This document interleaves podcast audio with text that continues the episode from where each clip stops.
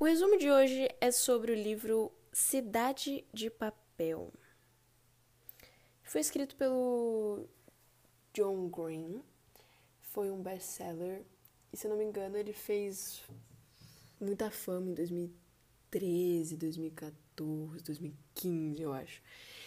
E eu vou dizer a real para vocês.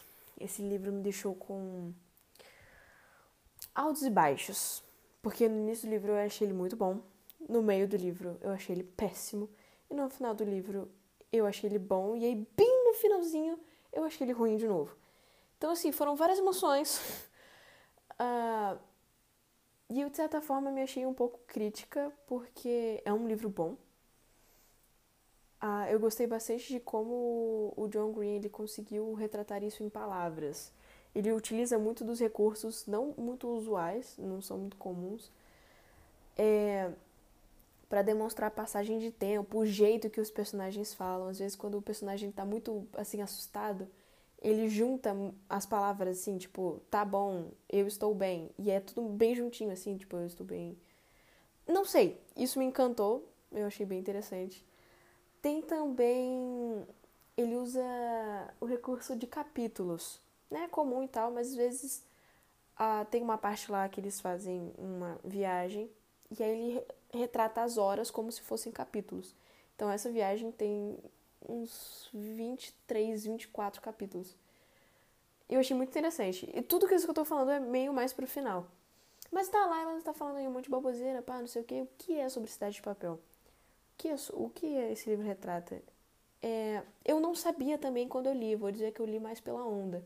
Tudo bem que esse livro já passou, já, já tem um tempo, mas eu já ouvi falar muito, porque né, John Green. Culpa das Estrelas, não, Nunca Sai de Moda, Cidade de Papel, Quem é Você? Quem é Você, Alaska, dele? Não sei. Mas Tartarugas até lá embaixo, Por Lugares Incríveis. Eu não sei se é dele, muito provável. Ai, como eu sou uma garota informada. Mas enfim, e aí eu não sabia do que se tratava. Então, assim, eu li o livro às cegas e eu tenho que parar de fazer isso. Porque, se eu não me engano, já é o segundo livro que eu leio sem saber, sem ler sinopse, sem ler nada. E aí eu crio toda uma mente, uma ideia na minha cabeça e eu vejo lá e não é. É um negócio completamente diferente. Cidade de Papel eu achava que era um romance, algo meio histórico, não sei, algo a ver com coordenada, com mapas, tal. Não que o livro não tenha isso, mas é muito mais diferente. Não é, não chega a ser policial e não chega, na minha visão, né? Não chega a ser policial, não chega a ser mistério. Ele fica meio assim na corda bamba. Roman é um romance.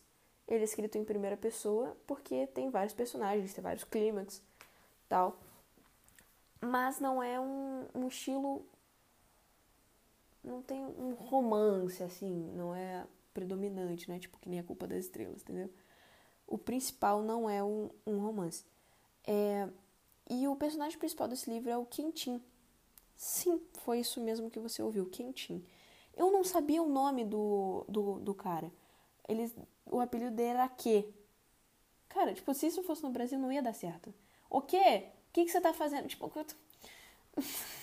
é tipo que nem o, o Ken da Barbie. Oi, você é o Ken? Quem? Ah, enfim, eu achei, achei peculiar o nome, a escolha, tá? É, mas enfim, o nome dele é Quentin. Um pão francês quentinho. e aí, a, ele já começa no primeiro capítulo já com uma frase que todo mundo possui seus milagres e não sei o quê. Primeiro capítulo realmente é pra impressionar. E aí ele fala, porque o meu milagre era ter a Margot, eu esqueci o sobrenome dela, como minha vizinha. E aí você já diga, uou, wow, é um romance! Mas aí você, você dá de cara da parede. E aí ele conta da infância deles e um fato muito importante é, a, é quando eles encontram, eles estão passeando de bicicleta, eles encontram um cara morto, né, encostado numa árvore. E ele fala que pelo, pelos poucos conhecimentos dele de criança, dava para ver que ele tinha levado um tiro na cabeça, que ele tinha que ser matado. E aí desde então ele começou a gostar muito dela ali. Ele já tinha uma paixonite, né? Aquelas paixonites de criança. Por ela. Mas ele não sabia muito bem que gostava dela tal, achava que era sua amiga. E aí eles desceram da bicicleta. O, o Quentinho, ele ficou, tipo, petrificado ficou, cara, vamos sair. E aí a Margot ficou, a menina, ficou, nossa, ficou tentando, né, chegar perto, assim.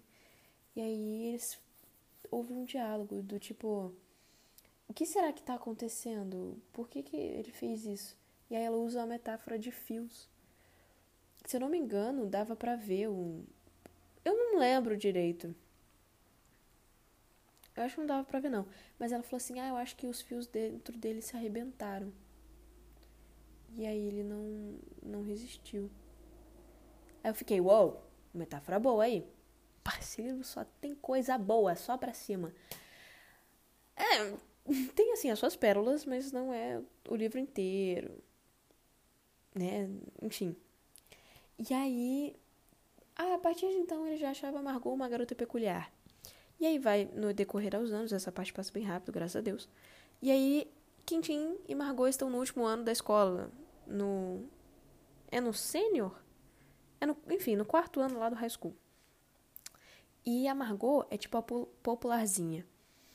E, querendo ou não, ela, na minha visão, ela é o centro do livro. Ela é o que o livro rodeia ao redor dela. Tanto que é por causa dela que o, o nome é Cidade de Papel. E Quentin. É porque, assim, ele é o personagem principal porque ele narra. Mas eu acho que existe a, o termo de que o personagem que narra não é o principal. Porque na minha visão, a Margot que é a personagem principal. Ela que faz tudo acontecer. Se não tivesse ela, nada teria acontecido, entendeu? E o Quentin tá só lá de figurante para narrar mesmo. Porque o Quentin mesmo, coitado. Pobre bichinho. E aí, ele sempre a viu como uma garota aventureira, e aí ele lembra dela bater na janela dele e falar: Ah, então, eu fiz uma pesquisa daquele cara lá, o nome daquele cara lá que tava na árvore era tal, eu perguntei pra tal vizinha, ela falou que achava que era isso, é, perdeu o emprego, não sei o quê, pipipipopopó. E aí ele ficou: Uau! Ela investiga as coisas, né? Agora eu tinha 9 anos de idade. Eu fiquei um pouco assustado. Mas eu com 9 anos de idade fazia o quê? Eu brincava de Barbie, via Chaves. E a menina descobria, enfim, eu já fiquei, hum, garota interessante. Mas aí me irritou um pouco. Não vou negar. E aí ela tava lá, tal.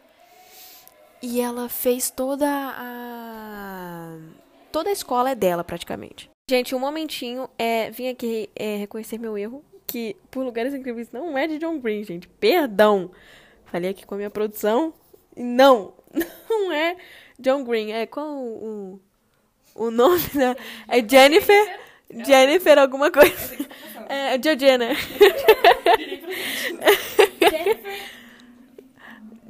Jennifer Niven. Parece Nivea, mas enfim. Jennifer é minha íntima, pô. Enfim, gente, voltando aqui ao assunto. É, cidades de papel. E enfim, a Margot, ela tá dominando tudo lá, todo o ensino médio, pá, não sei o quê. E o Quentinho, o quê? Ele tem dois melhores amigos, que é o Ben e o Radar. Sim, nomes muito peculiares, John Green, eu gostaria que você me respondesse. Porque, cara, Radar, o nome do cara. Radar. Qual o sentido? E, enfim, o Radar tem uma namorada. O nome dela é Angela. Ela não aparece muito no, no filme. No filme não, né? No livro, é só um personagem secundário. E o Ben, ele tem uma fama um pouco estranha que eu não vou falar aqui, você tem que, né, ler o livro para entender. Tudo bem que eu vou já falar aqui praticamente todo o livro. Mas enfim, alguns detalhes vale a gente poupar, não é mesmo? E, enfim, só que aí tá aquele trama, né? Pá, quem eu vou levar pro prom e tal, só que o que? Ele não tá afim, ele não gosta de baile pra prom. Bem aquele estilinho americano, sabe? Ai, não gosta de ir pra prom, ai, não gosta de vestidos e blá blá blá. Enfim, ele fica meio chateado com os amigos dele por eles estarem indo pro prom. E eu fiquei, cara, qual o seu problema? Deixa eles irem pra prom, né? Enfim. E é, eu tô falando muito enfim, né? Tem que parar. Vamos lá, Elaine. Até que um dia a Margot, do nada, resolve aparecer na janela dele. Fala assim: É, cara, preciso muito da sua ajuda. É preciso que você faça uns bagulho muito doido. Que bagulhos doidos são esses? Nem Quentin e nem o leitor sabe que livro é, que coisas doidas são essas. E aí, uh, eles têm lá uma noite aventureira e tal. Uh, eu achei as coisas bem ousadas, não esperava isso da Margot, pelo, pela pintura que o John Green fez dela pra gente. É, e ela não é aquelas patricinhas normais, assim, do tipo, ai. Uh, vou. Meu pompom, ninguém pode falar mal de mim, sou filhinha de papai. Não. Uh, enfim, e aí depois disso ela some. E aí o livro se desenrola a partir daí. Isso já tinha na. Já tinha na sinopse. Só que eu não sabia. então, assim, eu tenho que ler o. A, leiam a sinopse antes. Ou então, se você, tipo, não tiver ideia do que o livro tá falando e não quer, quer ter um elemento surpresa, faça assim. Né? Não leia a sinopse, porque, enfim. E aí se desenrola tal. Eu achei essa parte do desenrolar do mistério meio maçante. Porque ele fica batendo na mesma tecla o tempo todo. Aí só acrescenta algumas coisas. Aí ele volta, vai lá pro lugar, tal. Sabe? Fica meio. Sabe? Não sei como explicar muito bem. Ah. Mas me irritou muito. Não me irritou assim, mas eu fiquei, cara quentinho, por que que tu tá fazendo isso? É que ele cisma muito com o Ben, porque o Ben, ele conseguiu uma parceira pro, pro baile da prom. E aí, a... só que aí, tipo, o Quentin, a garota sumiu, desapareceu do mapa. Papo de um mês antes da formatura. E desde então ele tá só pensando nisso, fazendo tudo isso, querendo que isso aconteça, uh, enfim, querendo encontrar ela, né? Todas as forças dele são para isso. E aí, e a galera tá tipo tocando a vida delas, entendeu? Tudo bem que é... a garota sumiu, pá. Vai que ela tenha morrido. Mas assim, de qualquer forma, o Ben tava muito feliz. E aí ele, tipo, ia lá ver o terno, ver um vestido lá com a parceira dele. E aí o Quentin ficava, ai não, não sei o quê. Os dois meio que tiveram uma briga, se eu não me engano. É uma briga muito estúpida, que com certeza o, o autor, ele quis, pelo menos, criar uma tensão. Mas não resolveu. para mim foi... Quentin foi muito idiota. Ficou cismando com coisa pouca. Deixa o garoto viver, deixa o Ben viver a vida dele. Enfim. é, uma nota que eu daria para esse livro seria 6 barra 10. 6,5. É porque ah, todo mundo deve estar pensando, nossa, o... mas por que tão, tão pouco e tal? É porque é um livro normal. Entende? Tem tipo. Eu acho que eu consegui tirar três frases boas do livro.